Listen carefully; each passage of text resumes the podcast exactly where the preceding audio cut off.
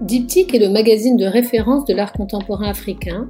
Il est produit, publié et imprimé à Casablanca au Maroc. Avec ce podcast, nous souhaitons vous donner accès aux personnalités qui animent la scène artistique africaine et marocaine, des artistes aux galeristes en passant par les curateurs et commissaires d'exposition. Ce podcast vous est offert avec le soutien du groupe Maroc Télécom, partenaire de l'art et de la création.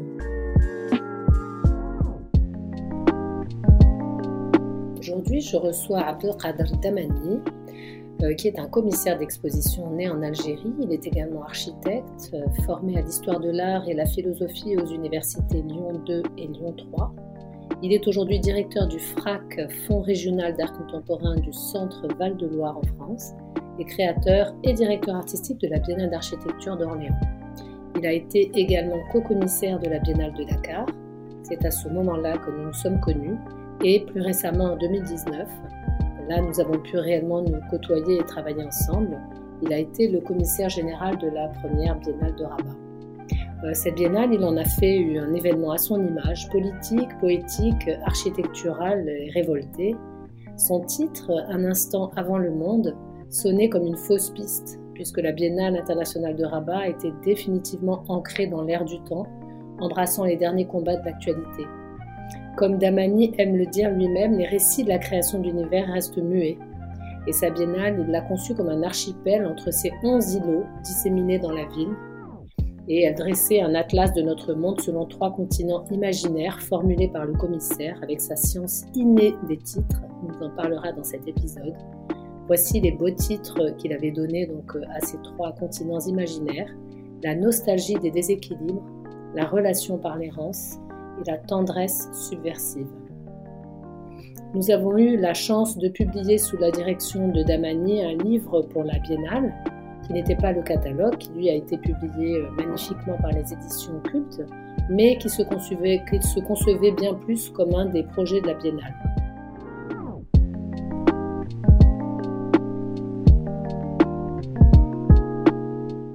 Abdelkader Damani, bonjour et merci infiniment d'avoir accepté d'être l'invité de cet épisode du podcast Diptyque. Merci à toi, Meliam, de, m'inviter. Je suis très heureux de participer à cette, ce nouveau format. Alors, nous enregistrons en ce mois de, mai, la veille de, de Eid Fitr, mai 2021. J'avais enregistré plusieurs épisodes en 2020, euh, vraiment au tout début de la crise sanitaire, et, et c'est vrai que l'essentiel des, épisodes porte un peu sur ce, sur ce nouveau rapport de l'art euh, au, public en période de, crise. Et, pour commencer, si tu veux bien, euh, euh, pour nos auditeurs, je voudrais qu'on revienne sur, sur l'expérience de la, Biennale de Rabat que tu avais intitulée Un instant avant le monde. Et pour démarrer cet épisode, je voudrais, si tu veux bien, que tu nous dises de ton point de vue à quoi sert une biennale, en particulier sur un continent comme le nôtre, où le public n'est pas forcément introduit culturellement au spectacle de l'art contemporain Alors, euh, peut-être euh, avant de parler de la biennale, je, voudrais juste te rassurer euh, qu'il n'y a pas sur Terre de public préparé à l'art contemporain ou qui serait d'une certaine manière disponible.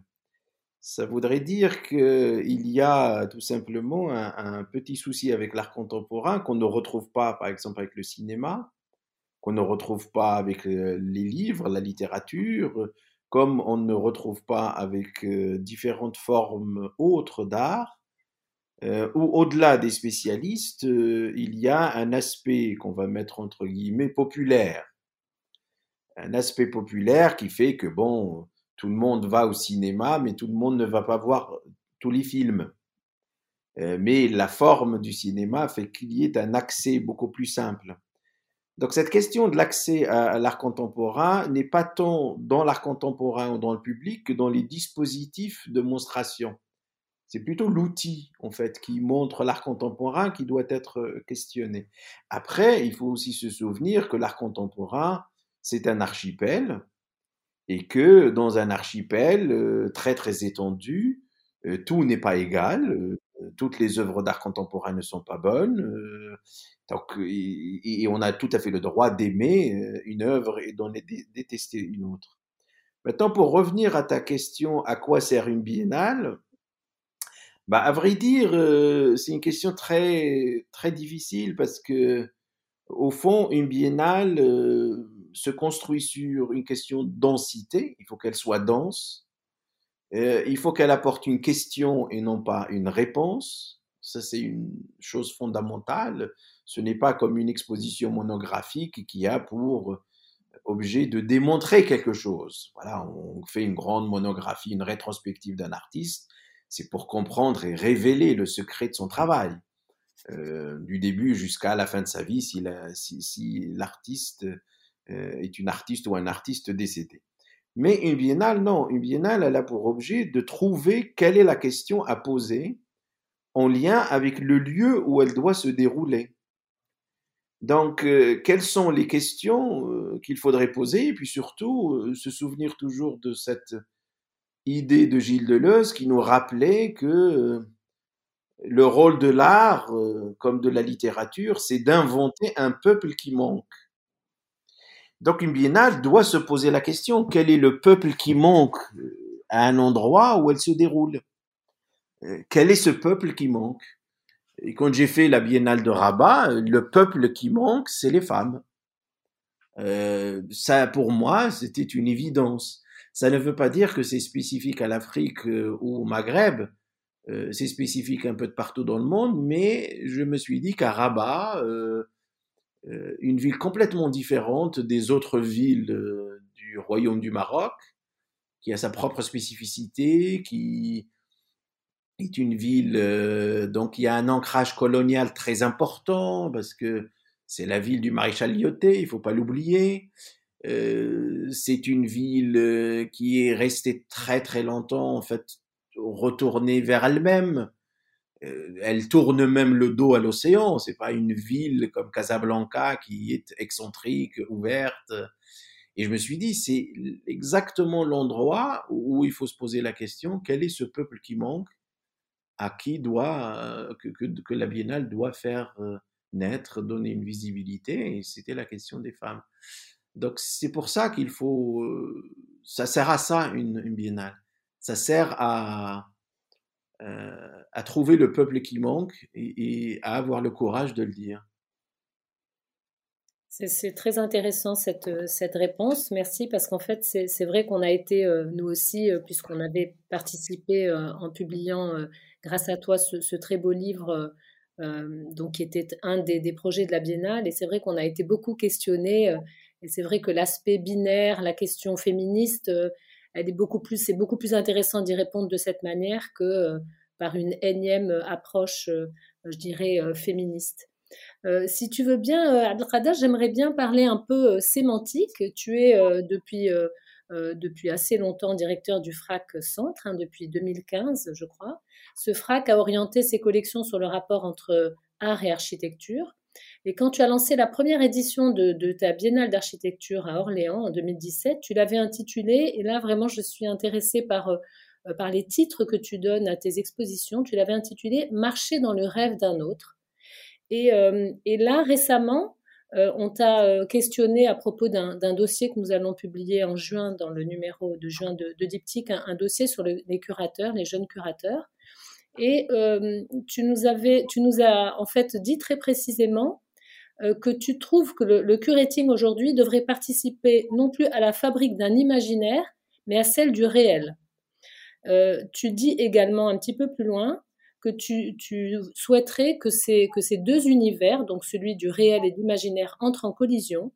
Et j'ai lu ailleurs également, euh, quelque part, que tu disais ne pas oublier que le réel est décevant et que le monde des rêves est décevant. Donc rêve, solitude sont des mots qui reviennent souvent dans tes, dans tes titres. À quoi tu rêves, toi, dans ta pratique euh, curatoriale? C'est très très compliqué. Euh, c'est une, une, une question qui, qui, touche à la fois euh, ma vie personnelle, mais aussi le champ d'exercice dans lequel je suis. Je vais essayer d'y répondre de manière un peu structurée si j'y arrive. Euh, sur le plan de, sur le plan curatorial, un titre ou un thème euh, a une nécessité qui est celle de, euh, de, de provoquer l'inattendu. je crois que c'est Baudelaire qui parlait de ça, qui disait au fond que cette, il faut que pour, pour que la poésie s'installe, pour que cette idée de la transcendance de l'art s'installe, il faudrait que l'œuvre crée cette, donne la possibilité à, à, à l'inattendu, qu'elle ne, qu'elle ne soit pas de l'ordre du, de l'évidence. Parce que il y a une, une vulgarité de l'évidence du réel dans lequel nous vivons qui est un réel publicitaire, un réel parfois pornographique, euh, avec un capitalisme pornographique que, pour reprendre les, mots de Preciado, euh, Paul B. Preciado, qui, qui, qui, fait une merveilleuse démonstration dans ses écrits de, ce nouveau format de, du capitalisme. Donc il faudrait trouver les moyens d'en sortir, c'est-à-dire ils pourront sortir, il faut aller dans des chemins parallèles euh, qui sont de l'ordre du rêve, qui sont de l'ordre de, de l'imaginaire, mais il ne faut pas perdre de vue le rôle qui est le nôtre. Le rôle qui est le nôtre, c'est de faire la démonstration que la croyance euh, que nous avons, qui est celle de dire un monde sans, sans art est un chaos, nous croyons toutes et tous à ça. Parce que sinon, pourquoi faire des expositions? Pourquoi défendre des artistes? Pourquoi écrire des livres? Pourquoi faire du cinéma? Pourquoi faire du théâtre? C'est qu'il y a en nous une croyance qu'il y a un besoin. Le réel a besoin de ceci. Il y a une nécessité. Et donc, ce que je, cherche à faire, c'est de me dire à quel moment on va franchir ce pas qui est celui de se dire, bon, et si on en faisait la démonstration? C'est-à-dire, et si ont participé véritablement à la fabrique du réel. Avec cet imaginaire, bien sûr. Euh, parce que sinon, c'est un peu trop facile parfois de se retrouver toujours euh, euh, protégé derrière nos, murs, derrière nos murs blancs, derrière nos murs noirs, quand il s'agit de salles vidéo, derrière nos musées, derrière nos... Nous sommes extrêmement protégés et privilégiés, il faut le dire. Hein. C'est pas c'est pas une insulte euh, de, dire ça. Mais il y a un moment donné, il faut quand même euh, euh, prendre le risque d'affronter le réel et de se dire, bon, si j'ai la croyance que l'œuvre d'art est une nécessité, et non pas juste un loisir ou une sorte de décoration dans un salon ou un outil pour de la spéculation financière et pour faire tourner le marché, ça peut être aussi tout ça. Hein, c'est pas peut aussi accrocher une œuvre dans son salon parce qu'on la trouve belle. Il n'y a pas de problème sur ça. Mais, mais, mais, il y a au-delà, c'est que la transcendance de l'œuvre d'art devient une nécessité parce que nous ne, pouvons, nous ne pouvons pas vivre sans. Donc, qu'est-ce que l'œuvre fait au réel? Qu'est-ce qu'elle lui, qu'est-ce qu'elle lui fait? Qu'est-ce qu'elle, qu'est-ce qu'elle lui dit? Et, et, dans mes titres, par exemple, Marcher dans le rêve d'un autre, c'était pour rappeler le, le, la grande responsabilité des artistes et des architectes. Je voulais leur dire, écoutez, c'est ça votre responsabilité. C'est que vous marchez dans le rêve des autres. Ce qui est euh, quelque chose d'effrayant. Personne ne veut aller dans le rêve d'un autre. Personne. C'est ça la collision dont tu parles, c'est ça. C'est cette collision.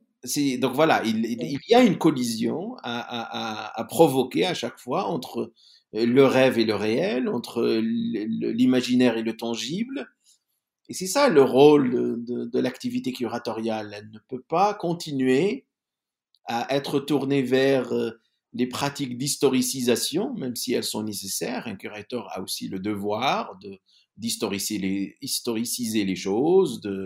Là, par exemple, il y a un engouement euh, très important, et j'en suis ravi, euh, sur l'art contemporain africain, avec des ventes aux enchères, avec plein de choses, mais euh, j'attends toujours l'écriture de cette histoire de là. Pour le moment, euh, personne ne veut s'en occuper. Euh, tout le monde s'occupe de, la partie financière, tout le monde s'occupe de la visibilité, tout le monde s'occupe. Mais, mais, qui écrit? Très peu, très peu, très peu de choses, très peu de. Et qui écrit dans une autre filiation? C'est-à-dire que les filiations de l'art, est-ce qu'elles sont condamnées à être euh, depuis les Grecs jusqu'à la Renaissance et depuis la Renaissance jusqu'à la modernité, depuis la modernité jusqu'au contemporain. On peut avoir autre chose comme, comme référentiel, on peut avoir autre chose comme, comme, comme dispositif, on va dire, de, de cartographie imaginaire et historique qui s'ancre aussi dans le réel. Un des combats que je mène, c'est de retirer la Kaaba, par exemple, qui est à la Mecque, de la retirer à l'histoire religieuse. Après tout, cet objet était un musée. C'était quand même un cabinet de curiosité qui fonctionnait exactement comme un musée, avec plusieurs sculptures à l'intérieur, des textes de poésie accrochés au mur, des gens qui viennent visiter ça parce que ça représente leur identité, euh, un gardien des clés, un responsable des collections qui, s'occupe de ça qui reçoit les dons, euh, avec des, sculptures qui, elles, renvoyaient euh, sur la partie ancienne animiste pré-islamique à la question de, bon, bah voilà, des références aux dieux, mais qui avait une forme, qui avait, et on a des textes qui disent que la Kaaba abritait autant de sculptures que de cailloux dans la forme, dans la forme euh, prêtée à question. On pouvait tomber sur un caillou euh, dont la beauté, l'étrangeté faisait qu'il méritait euh, d'aller à l'intérieur de la Kaaba. C'est une vraie pratique de sélection pour élire en fait une sorte de collection à l'intérieur d'un objet. Et c'est le même objet avec l'arrivée de l'islam qui se vide de la totalité de ses sculptures et qui devient l'œuvre conceptuelle la plus aboutie. Qui est d'ailleurs euh, c'est une architecture euh, qui existe pour et qui est beaucoup utilisée chez les, qui existe pour contemporains. Oui, tout à fait. Mais comme une forme. ah oui, donc, donc oui. voilà, comme une forme, comme une évidemment, cette question de, des titres, euh, voilà, un instant avant le monde, ben, j'essayais de revenir à, à, quelque chose qui ne pouvait pas se dire dans le monde musulman. Là aussi, il y a l'idée de la collision. Dans un instant avant le monde, il y a cette collision. Il y, a, il y a une vraie collision, il y a un vrai euh, questionnement, il y a un vrai doute qu'il faut poser. Marcher dans le rêve d'un autre, c'est la même chose. Euh, nos années de solitude, c'était aussi la même chose. Mais ça vient aussi du fait que, avec le recul, ça peut être provoquant, mais je pourrais dire presque que j'ai eu dans ma vie un bouleversement qui, aide à prendre cette distance du réel, c'est d'avoir vécu euh, bah, les années 90 en Algérie, d'avoir dû euh, m'exiler de mon pays et, et d'avoir fait euh, une sorte de d'abandon de la matérialité de l'enracinement, obligatoire d'ailleurs.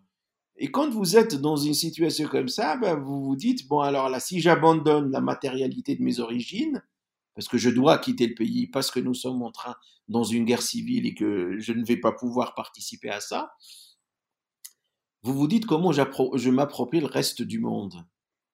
Ben vous vous appropriez le reste du monde sans jamais vouloir le dominer, pour parler comme Édouard Glissant. Et ça, c'est quand même une quête nouvelle de ne plus vouloir dominer le monde, de ne plus vouloir euh, le, posséder et d'accepter une sorte de fragilité à la fois du monde et de soi-même. Être fragile au monde, accepter sa fragilité, accepter sa finitude, euh, être faible au monde, c'est ce qu'on ce qu'on attend de nous. Donc comment est-ce qu'un commissaire ou une commissaire d'exposition peut être faible au monde de l'art? Et non pas vouloir à tout prix dominer. Comment il peut laisser venir les choses, comment il peut, et c'est par ces stratégies-là qu'on peut éventuellement euh, agir sur le réel. Euh. évidemment, on n'y arrive pas toujours. Euh, à la Biennale de Rabat, moi j'étais très heureux lorsque la phrase de Katharina Siboulkas s'est enfin affichée sur la façade du musée. Ouais. Il y avait une dame qui est venue, qui a dit au directeur du musée une phrase qui nous a vraiment touchés. Elle lui a dit, elle a lu la phrase en arabe, c'était une vieille dame euh, marocaine voilée. Elle lit la phrase en arabe et elle dit au directeur du musée, Abdelaziz Idrissi, elle lui dit Ça faisait longtemps que nous l'attendions. Cette ah, C'est magnifique, c'est magnifique. Voilà. que voulez-vous de plus? Ouais. Ben, ça, c'est le début de ce que j'appelle agir au, réel. Alors, j'aime beaucoup ce que tu as dit. Alors, la sémantique est toujours évidemment euh, très, très importante chez toi et il y a vraiment un, comment dire, un, art de, la sémantique euh, des, titres. Tu parlais justement tout à l'heure, voilà, de, d'accepter cette fragilité, cet éclatement, ne pas vouloir posséder. Il y a une forme de lâcher prise. Il y a un terme qui revient beaucoup chez toi aussi, c'est l'archipel. qui peut être peut-être une image de, ce, de cette fragilité, hein, de cet éclatement. Et je crois que là, tu travailles justement sur une exposition qui s'appelle Archipel des libertés. Est-ce que tu peux nous en dire quelques mots? Oui, archipel, c'est important parce que Alger, archipel des libertés. Oui, Alger, archipel des libertés, parce que euh, ce qui est beau dans l'archipel, euh, c'est la garantie de, son isolement sans perdre euh, le, lien aux autres. C'est-à-dire, cette négociation que nous voulons tous et toutes, c'est-à-dire garantir mon individualité, mon individuation, mais je ne veux pas être exclu. Mais pour autant, je ne veux pas me fondre dans une masse. Il faut que j'ai ma, ma, ma, propre, ma, ma, euh, ma, propre vérité. Euh, les archipels, ben, les îles sont, sont comme ça. Moi, j'aime beaucoup visiter les archipels. Et puis, euh, c'est très, très beau parce que on est sur une île. Et ce qui est beau dans une île, c'est que c'est une métaphore de la totalité de la Terre. C'est-à-dire, elle est terminée. vous en, il y a quelques îles petites, vous pouvez en faire le tour même. Et c'est très beau de, vous dire, tiens, je suis dans une terre dont je peux faire la totalité du tour. Et, voilà, la connaître le, vraiment, la, la, savoir. Et puis, euh, vous pouvez voir à vue d'œil euh, une autre île, pas loin. Donc, il vous rassure aussi euh, par rapport à ça.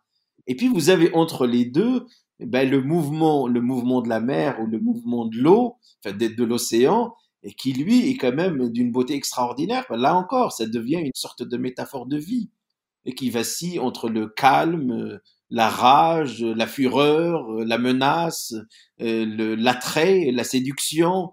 Il y a la totalité de ça dans une mer ou dans un océan. Quand vous le regardez, il y a la totalité des émotions des, humains.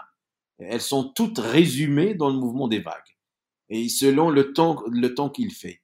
Et c'est extraordinaire, en fait, de se dire, tiens, j'ai là peut-être 4 milliards d'histoires de, la construction de la Terre résumées sur une mise en scène aussi belle, aussi simple. C'est pour ça que j'aime les archipels. Et puis, je viens de l'Algérie. L'Algérie, c'est littéralement archipel. Jazair veut dire C'est le pluriel du Jazira. Donc, c'est un véritable archipel. Et ce qui cause, ce qui causa souci, ça ne le cause plus maintenant parce que on est rentré dans la modernité postcoloniale, mais c'est que la colonisation, la, la, la, la, violence de la colonisation a été de faire que les archipels deviennent plutôt la lourdeur, euh, soit plutôt continentale, c'est-à-dire accède, soit emprisonné dans la lourdeur continentale. Ça, c'est Édouard Glisson qui parle beaucoup de ça. Et, c'est ça ce qui, causa problème dans tous les pays africains et dans tous les découpages de frontières, c'est que nous étions des archipels euh, avec nos individuations, nos langues, nos... Et puis, ben voilà, le, drame de la colonisation, c'est d'avoir fabriqué ces États modernes et qui, eux, ben, contraignent l'archipel, ne, lui laissent pas la, fluctuation ou la fluidité nécessaire. Il y a eu un rêve euh, après les années 60, à la fin des années 60, qui est celui de faire d'Alger la Mecque des révolutionnaires, comme on l'a appelé à un moment donné. Et, nous avons vécu, moi par le souvenir bébé, parce que je suis né en 69, donc l'année du festival panafricain à Alger, qui a réuni tous les révolutionnaires africains d'Amérique latine, etc. Euh, euh, la chanson, le cinéma, tout était là, les révolutionnaires étaient là. Et je crois que même bébé, j'ai été frappé par ça. Euh, le, bébé que j'étais a dû entendre les brebis, de, des chansons euh, de, de Makeba, a dû entendre euh, les cris des révolutionnaires qui viennent. On trouve une terre qui les accepte toutes et tous. C'est quand même assez extraordinaire que d'imaginer un pays qui prend la décision à la fin des années 60 de dire je suis la terre de toutes celles et de tous ceux qui accueillent le désir de liberté.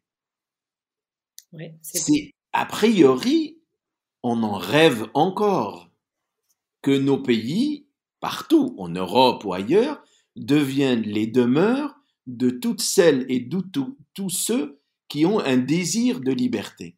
L'Europe n'a pas su le faire face aux émigrés qui viennent de la Méditerranée. Parce que ces gens viennent pourquoi? Ils viennent parce qu'ils désirent être libres. Et puis nous leur disons non.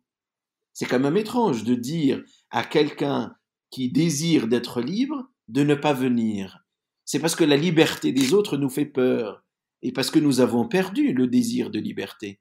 Nous vivons tellement bien emprisonnés dans notre vie réglée, contrôlée, nous déléguons tout.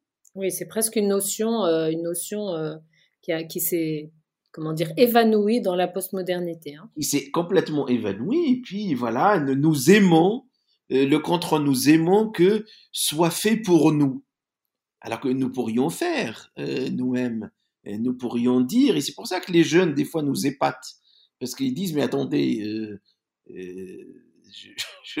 j'ai le droit aussi d'expérimenter ce qui me met en danger.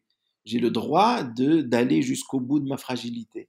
Alors, euh, donc, c'est à partir de ces réflexions que, en se souvenant de, de festival, du Festival panafricain 69 et par un hasard quand même que seule l'histoire a, la magie de faire, à l'anniversaire près 2019 le mouvement du Hirak euh, en, Algérie, une révolution pacifiste qui là pour le coup qui à nouveau parle au monde entier.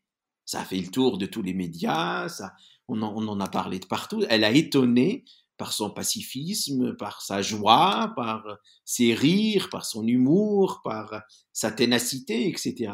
Et je me suis dit, c'est quand même, ça ne peut pas être un hasard il doit bien se passer quelque chose dans cette ville, Alger, qui fait qu'elle soit à ce point-là euh, la demeure d'où naît ce désir de liberté.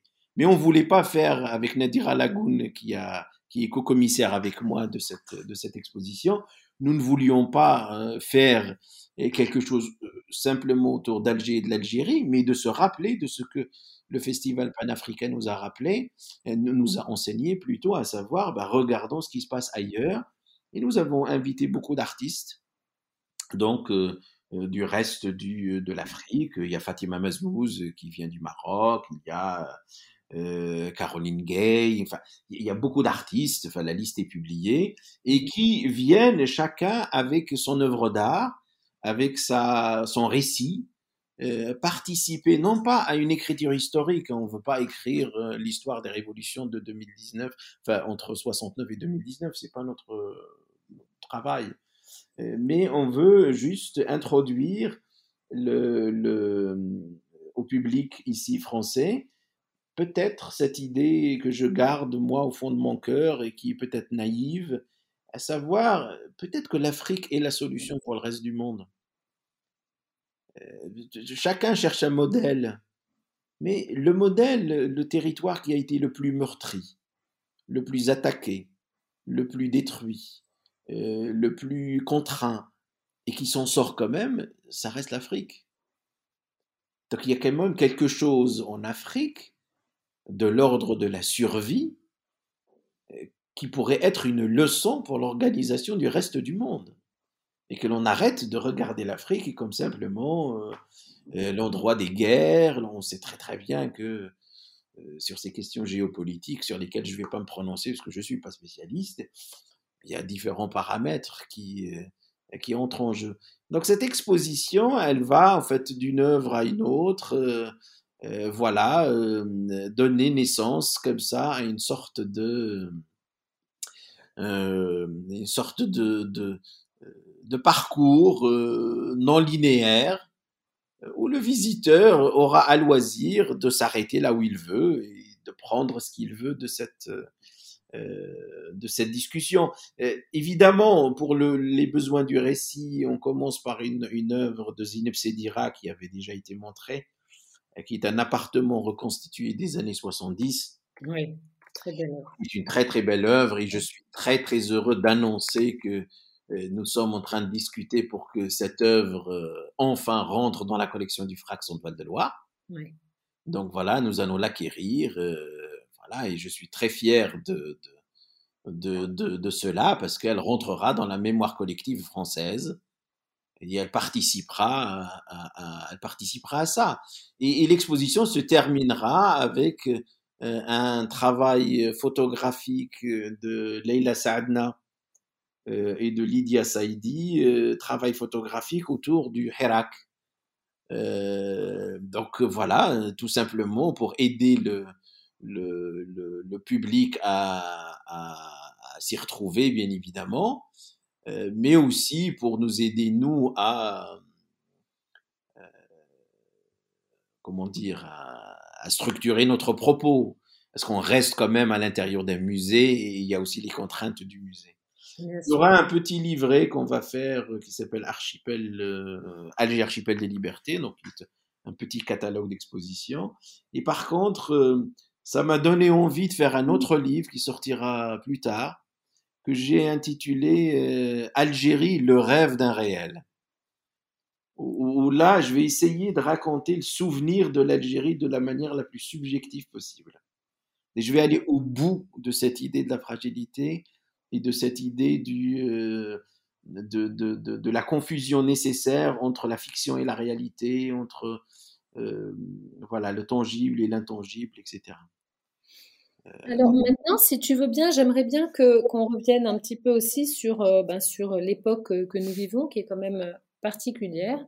Et je voudrais que tu nous dises de ton point de vue, euh, que devient notre monde, notre écosystème euh, de l'art quand, tous les lieux ferment? Et pour le dire plus simplement, est-ce que l'art continue à exister et comment en dehors de son spectacle et de son événement? Finalement, que reste-t-il de l'art de ton point de vue après 18 mois de, crise sanitaire? Comment tu, vois les choses? Ah. ah il reste, euh, il, reste quelque chose d'extrêmement, euh, comment dire, effrayant hein, de se dire que nous avons pu, pendant 18 mois, euh, fermer les lieux culturels. Et que nous avons pourtant continué à vivre. Oui. c'est euh, ça qui est inquiétant quand même. Hein. Ça, c'est très inquiétant. Ça, ça c'est une chose à laquelle je n'ai pas de réponse parce qu'il faut, un peu de recul pour analyser tout ça. Euh, mais euh, c'est très très étrange de d'avoir vécu son cinéma, son théâtre, son musée, son exposition, son, euh, sans artistes, sans rien. Donc par quoi avons-nous remplacé ça? Bon, la télé a beaucoup joué, le cinéma s'est diffusé sur d'autres plateformes, euh, les séries sont devenues quelque chose de très très important, une consommation assez euh, importante des séries, euh, qui nous ont d'ailleurs réparé, comme dirait une, philosophe. C'est-à-dire que le, public s'est retourné vers d'autres formes de récits. Parce qu'on a besoin, en fait, c'est depuis l'enfance, on a besoin qu'on nous raconte des histoires pour apaiser notre douleur. C'est ça le rôle de l'art c'est pas compliqué. Il faut vous raconter des histoires aux enfants pour qu'ils dorment. et puis, on, ne perd jamais ce désir enfantin qu'on nous raconte des histoires. D'ailleurs, euh, même dans les relations interpersonnelles, on se raconte beaucoup d'histoires et on enjolive les choses. Parce qu'on a besoin de séduire, parce qu'on a besoin de, plaire, parce qu'on a besoin de, rencontrer quelqu'un, parce que ce désir-là d'avoir toujours un récit à entendre, c'est quand même euh, manifesté ailleurs. J'ai été très admiratif de voir que quand même les artistes ont joué le jeu, euh, les musiciens ont, ben, joué euh, sur Internet gratuitement. Les, les, les, artistes plasticiens ont, ont, ouvert quand même leur atelier via Internet et, ils ont offert ne serait-ce que des moments où ils travaillent. Euh, il y a eu une générosité en fait de la part des artistes qu'il faut leur reconnaître, à savoir que malgré la précarité dans laquelle ils et elles vivaient, ils ont accepté pour la grande majorité gratuitement de continuer à réparer le monde. Et ça, c'est quelque chose que nous pouvons garder comme, euh, comme positive comme euh, ça nous rassure en fait sur l'état d'esprit des artistes. Ce n'est pas vrai que les artistes, comme le racontent beaucoup, euh, courent derrière l'argent, la célébrité, etc. Ben non, puisque ils nous ont fait la démonstration pendant ce confinement que voilà, on a vu quand même des grands musiciens euh, s'installer dans leur salon et puis jouer gratuitement pour les gens. Des danseurs. Euh, des danseurs qui ont dansé pour les gens gratuitement. des comédiens qui ont lu aussi gratuitement.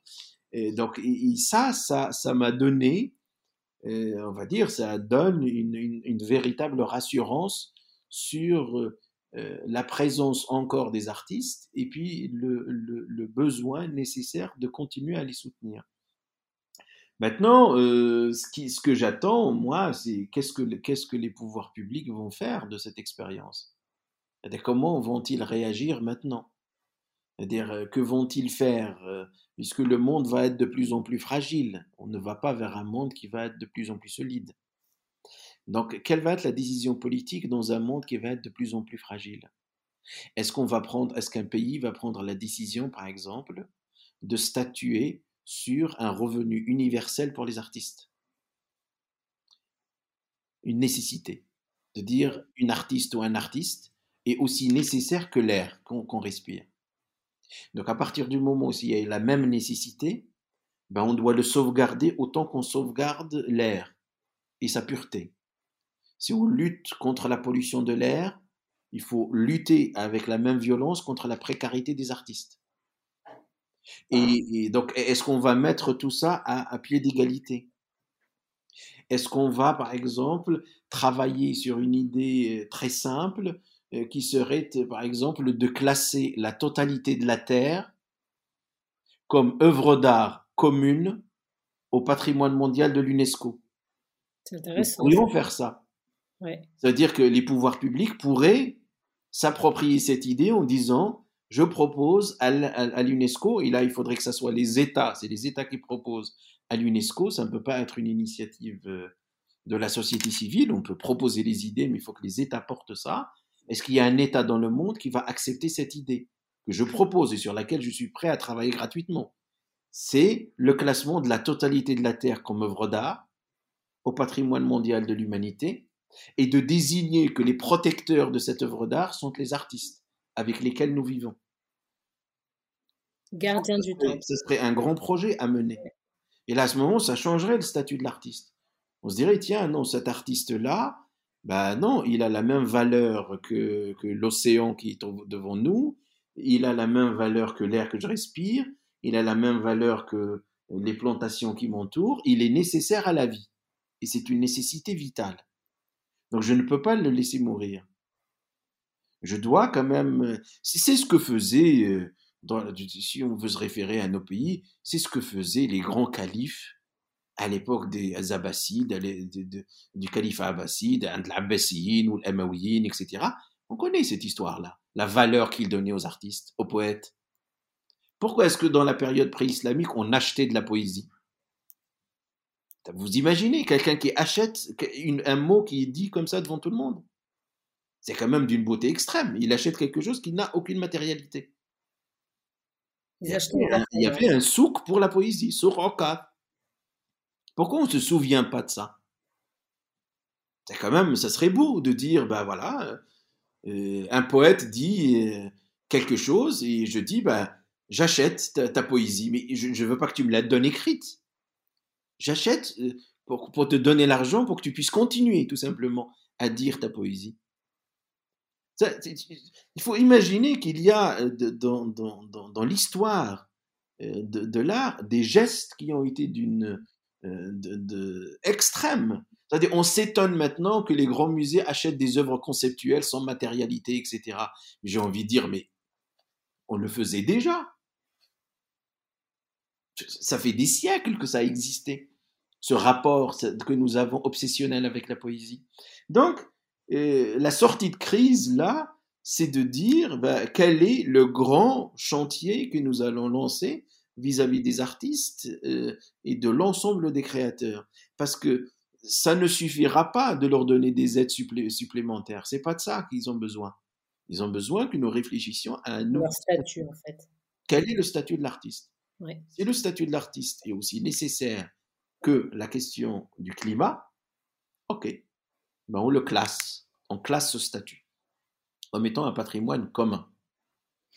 Et, dis-moi, si tu devais aujourd'hui, donc on, est en train de, j'espère, de, sortir de tout ça. Si tu devais être commissaire de, la première grande biennale de, sortie de, crise sanitaire, d'après toi, que devrait-elle raconter? Tu y as peut-être déjà partiellement répondu dans la question précédente. Que devrait-elle raconter? Que devrait-elle montrer? Comment tu la vois?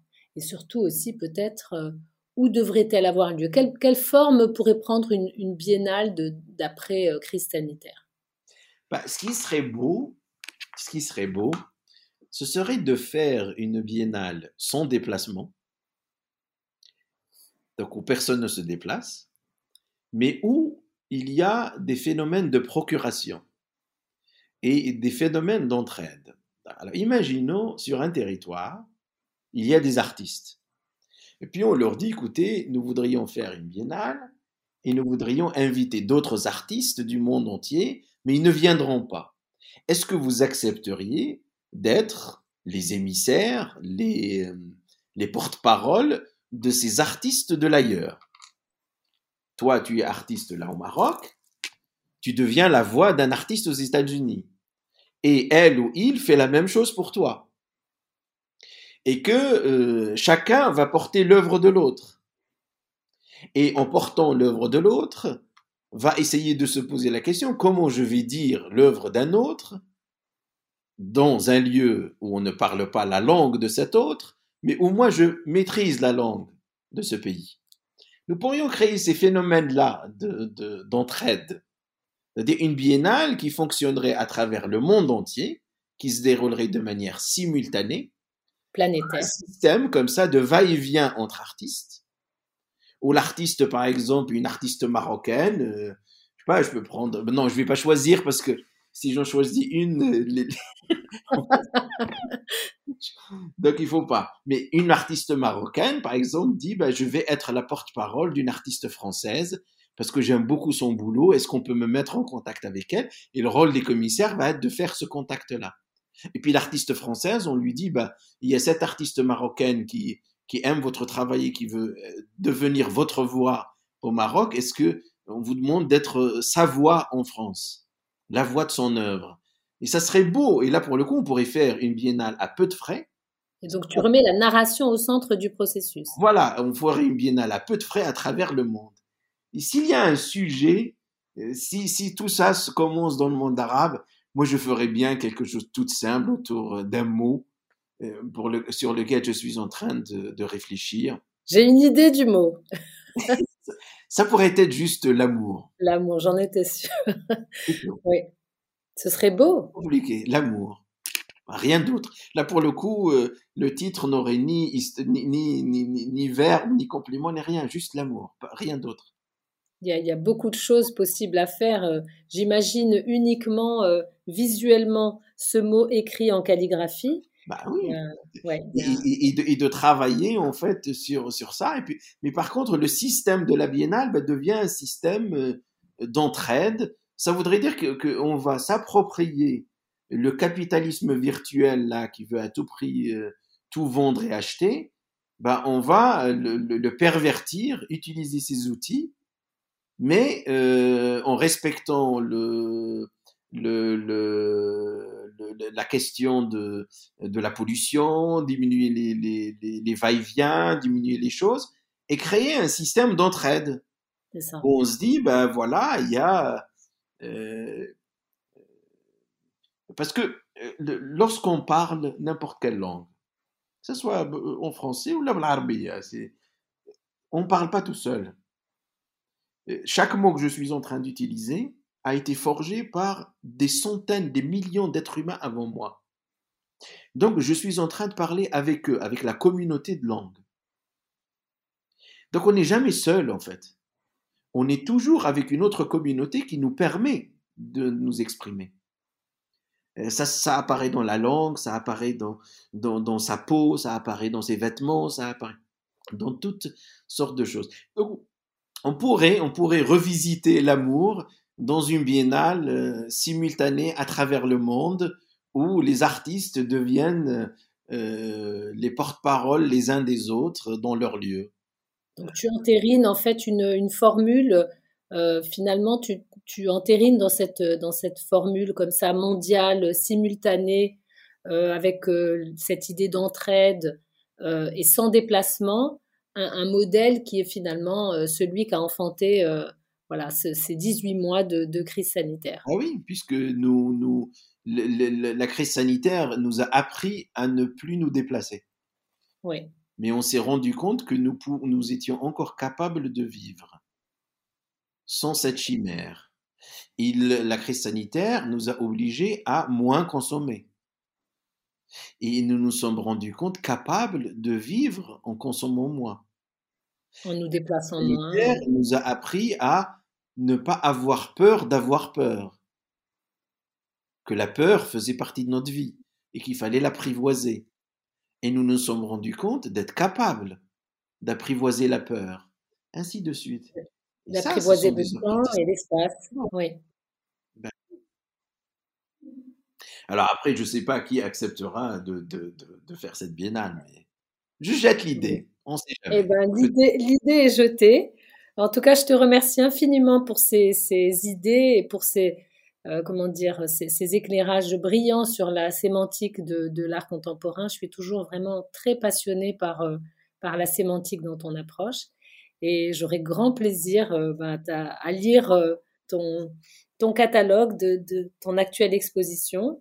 Et voilà, et peut-être à participer à cette biennale immatérielle autour de cette merveilleuse ce merveilleux mot déjà, euh, qui est l'amour. Merci beaucoup. Merci à toi et Eid Mabrouk, c'est demain l'Aïd. Merci beaucoup. À bientôt. À toi aussi. À bientôt.